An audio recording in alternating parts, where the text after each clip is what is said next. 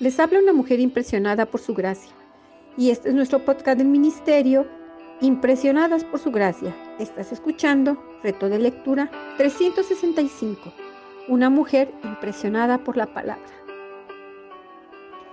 Día 218, 6 de agosto. Hoy leemos Jeremías capítulos del 10 al 12. El capítulo 10 concluye el mensaje de Jeremías pronunciado a la puerta de la casa del Señor y comienza una sección formada por los capítulos del 10 al 12, sección que relató la reforma y renovación producidas después del hallazgo del libro de la ley. El descubrimiento del libro de la ley tuvo un efecto tremendo en el rey Josías. Él fue consciente de cuánto se había apartado el pueblo de la intención que Dios tenía para ellos. Este hallazgo conmovió a aquel hombre y él experimentó un gran cambio. Él hizo que su pueblo hiciera un pacto con Dios que estableciera que ellos le servirían. Ahora llegamos a un nuevo párrafo que podríamos titular La insensatez de la idolatría. En este capítulo 10 vemos que el pueblo estaba sustituyendo a Dios por algo. La gente siempre ha tenido sustitutos para Dios. Cualquiera que no esté adorando al Dios vivo y verdadero tiene algún sustituto para él. Incluso puede ser que el individuo mismo se convierta en su Dios. Hoy muchísimas personas que realmente se adoran a ellas mismas otros adoran al dinero y están dispuestos a ser deshonestos para convertirse en ricos. Otros adoran a la fama, venderán su honor para obtener algún objetivo indigno. Hay muchos eh, sustitutos para Dios y Jeremías nos habló de ello. Leamos los versículos 1 y 2 de este capítulo 10 de Jeremías. Oíd la palabra que el Señor ha hablado sobre vosotros, casa de Israel. Así ha dicho el Señor. No aprendáis el camino de las naciones, ni tengáis temor de las señales del cielo, aunque las naciones las teman. La gente aún está haciendo hoy lo que hacía en tiempos de Jeremías, intentando regular sus vidas por el zodiaco las personas quieren saber bajo qué signo nacieron y muchos otros detalles que no tienen sentido. Mucho de esto es presentado por los medios de comunicación como si fueran datos dignos de confianza, algo genuino. Dios advirtió, no aprendáis el camino de las naciones. Mis amadas, la astrología que está siendo promovida en la actualidad ha sido aprendida del mundo pagano. Y continúan diciendo los versículos 3 y 4, porque las costumbres de los pueblos son vanidad. Cortan un leño del bosque, luego lo labra el artificio con su cincel. Con plata y oro lo adornan y con clavos y martillos lo afirman para que no se mueva. Veamos la frase. Las costumbres de los pueblos son vanidad. Están vacías, no tienen valor alguno. Obviamente, Jeremías estaba hablando sobre la idolatría. Estaba ridiculizando con una ironía amarga la idolatría de su tiempo. Les recordó que iban a los bosques, cortaban un árbol, le daban la forma de una imagen, la adornaban con oro o plata, la afirmaban con clavos y martillos para que no se tambalease. Y ya tenían su Dios. Era como adornar a un espantapájaros. Ahora, en el versículo 5 de este capítulo 10, Jeremías leemos, No hay nadie semejante a ti, Señor, Grande eres tú y grande en poder es tu nombre. El Señor no puede compararse con nada. Resulta ridículo apartarse del Dios vivo y verdadero para adorar cosas que están a nuestro alrededor y buscar una guía para nuestra vida en el zodiaco. Y dice el versículo 11, les diréis esto, los dioses no hicieron los cielos ni la tierra, desaparezcan de la tierra y debajo de los cielos. Los cielos de los paganos no crearon el universo. Nuestro Dios, el Dios vivo, fue quien lo creó. Y añade el versículo 12. Él hizo con su poder la tierra, con su saber puso en orden el mundo y con su sabiduría extendió los cielos. Las estrellas estaban ahí arriba, ocupando sus lugares porque Dios las colocó en este lugar. Las situó donde Él quiso. Esto es su universo y Él es el único que es digno de nuestra adoración. Nos consideramos seres inteligentes y civiles y sin embargo hay personas que pagan fortunas intentando averiguar su futuro a partir del zodiaco, consultando a divinos, haciéndose leer las palmas de las manos y otras cosas. ¿Por qué no adorar al Dios vivo y verdadero y actuar en el mundo de la realidad? Y leamos ahora el versículo 23 de este capítulo 10 de Jeremías. Conozco, Señor, que el hombre no es Señor de su camino, ni del hombre que camina es el orden sus pasos. Nadie puede vivir correctamente aparte de la revelación de Dios en su palabra. Este diminuto ser humano se aleja de la palabra de Dios y se encuentra en un desvío. Ese es su rumbo natural. En realidad, comenzamos a vivir de esa manera cuando nos apartamos de la palabra de Dios. Siempre nos desvía. Amigas, como bien dijo la palabra profética de este versículo 23, no depende del hombre del orden de sus pasos, depende de un Dios omnisciente para recibir guía y dirección en cada área de nuestras vidas. Así llegamos a Jeremías 11. El tema de los capítulos 11 al 13 Recuerda que Israel desobedeció el pacto con Dios establecido en el desierto. En los capítulos 11 y 12, Jeremías pronunció estos mensajes tremendos después de que la ley había sido leída al pueblo. Nuevamente debemos recordar que después de haber dado los diez mandamientos en el capítulo 20 de Éxodo, Dios continúa enumerando ciertos juicios o castigos para aplicar si la ley era desobedecida. Y esos fueron los temas que el profeta Jeremías enfatizó. Los aspectos de la ley que condicionan la forma en que vivimos nuestra vida. Por ejemplo, la forma en que tratas a nuestro prójimo, la manera de conducir nuestros negocios, la clase de vida social que estamos viviendo. ¿A qué ídolo está usted adorando? ¿Al dinero? ¿A su cónyuge? ¿A la fama o el poder?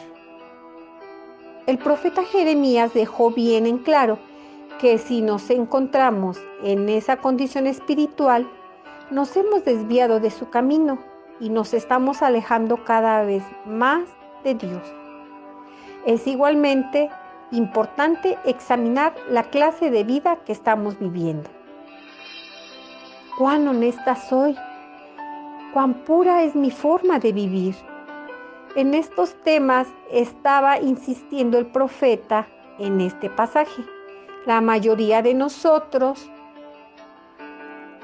si fuéramos verdaderamente honestos, deberíamos inclinarnos ante Dios para confesar nuestra necesidad de caminar en Él, de vivir cerca de Él. Pero en los días de Jeremías la gente no lo hizo así. Y tampoco en nuestro tiempo habrá muchos que adopten esta actitud. Leamos entonces los versículos 1 y 2 de este capítulo 10 de Jeremías. Palabra que vino del Señor a Jeremías diciendo, Oíd las palabras de este pacto y hablad a todo hombre de Judá y a todo habitante de Jerusalén. Vemos que aquí dice este pacto. Cuando el libro de la ley fue descubierto y leído al pueblo, el rey de Josías llamó a los dirigentes del pueblo para que ellos juraran que iban a seguir la palabra de Dios. Y continuó diciendo en el versículo 3, Decidles que así ha dicho el Señor, Dios de Israel, maldito el que no obedezca las palabras de este pacto. Antes de que encontraran el libro de la ley, el pueblo no conocía la ley. Después de hallar el libro, la conocían y tenían entonces una gran responsabilidad. Y Dios estaba diciendo, maldito el que no obedezca la palabra de este pacto. Ahora este capítulo termina con el hecho de que Jeremías fue realmente rechazado por la ciudad natal que se llama Anatot. Leamos lo que dijo en los versículos 19 al 21. Yo era como un cordero inocente que llevaban a degollar, pues no entendía que maquinaban designios contra mí, diciendo, destruyamos el árbol con su fruto, cortémoslo de la tierra de los vivientes, para que no haya más memoria de su nombre. Pero tú, Señor de los ejércitos, que juzgas con justicia, que escudriñas la mente y el corazón, déjame ver tu venganza sobre ellos, porque ante ti he puesto mi causa. Por tanto, así ha dicho el Señor acerca de los hombres de Anatot, que busca tu vida diciendo, no profetices en el nombre del Señor para que no mueras a nuestras manos. Anatot era su ciudad y Dios le dijo a Jeremías, no merece la pena hablar más a la gente de Anatot ellos me han rechazado y quieren matarte. No te preocupes por continuar profetizándoles. Hay iglesias o comunidades cristianas que ya no tienen convicciones claras en cuanto a Dios y ya no enseñan su palabra como hicieron en otros tiempos. Algunos piensan que es lamentable que la membresía de tales grupos se está reduciendo y que muchas iglesias se están quedando desiertas. Resulta trágico que la palabra de Dios no sea enseñada en sus púlpitos. En el pasaje leído, Jeremías, vemos que Jeremías dejó de exponer la palabra de Dios en la ciudad de Anatol. Se dirigió a otro lugar porque la gente quería matarlo había rechazado la palabra de Dios. Qué cuadro el que tenemos aquí. A este profeta Jeremías le costó algo tener una posición firme junto a Dios. El mensaje divino quebrantó su corazón y alejó de él a los habitantes de la ciudad. En Juan capítulo 4 versículo 44 leemos lo siguiente. Jesús mismo dio testimonio de que al profeta no se le honra en su propia tierra. Recordemos que el Señor mismo tuvo que salir de Nazaret la ciudad en que se había criado y estableció su centro de actividades en la ciudad de Capernaum. Y eso fue lo mismo que tuvo que hacer el joven Jeremías. Jeremías estaba comunicando a aquellas personas un mensaje diferente a cualquier mensaje que escuchamos hoy. Hoy se aprecia a veces un evangelio diluido o incompleto. Para no ofender a nadie, se promete a las personas que vienen a Cristo que se les dará una personalidad nueva, que les traerá éxito y todo les irá bien. Esto no es lo que aprendemos de Jeremías y de su vida. Jeremías dijo que costaría algo volverse a Dios, pero que merecería la pena pagar ese precio. A pesar del hecho de que el reino de Judá hizo un pacto para servir a Dios, la renovación espiritual que se produjo demostró ser en gran medida un movimiento superficial. No hay duda de que las palabras de Jeremías causaron su efecto y de que hubo personas que sinceramente se volvieron al Señor. Jeremías había predicado las siguientes palabras del versículo 6. El Señor me dijo, proclama todas estas palabras en las ciudades de Judá y en las calles de Jerusalén, diciendo, oíd palabras de este pacto y ponedlas por obra. Sin embargo, las cosas en la nación se estaban deteriorando después de la renovación. El interés en los asuntos espirituales comenzó a decaer y la gente volvió a sus viejas costumbres. Incluso el rey Josías cometió un grave error. Salió a luchar contra el rey de Egipto, Faraón Necao, y la lucha tuvo lugar en Megido. Josías resultó fatalmente herido y Jeremías se lamentó por él. Dice segunda de Corintios capítulo 35, versículo 25. Jeremías compuso un lamento en memoria de Josías.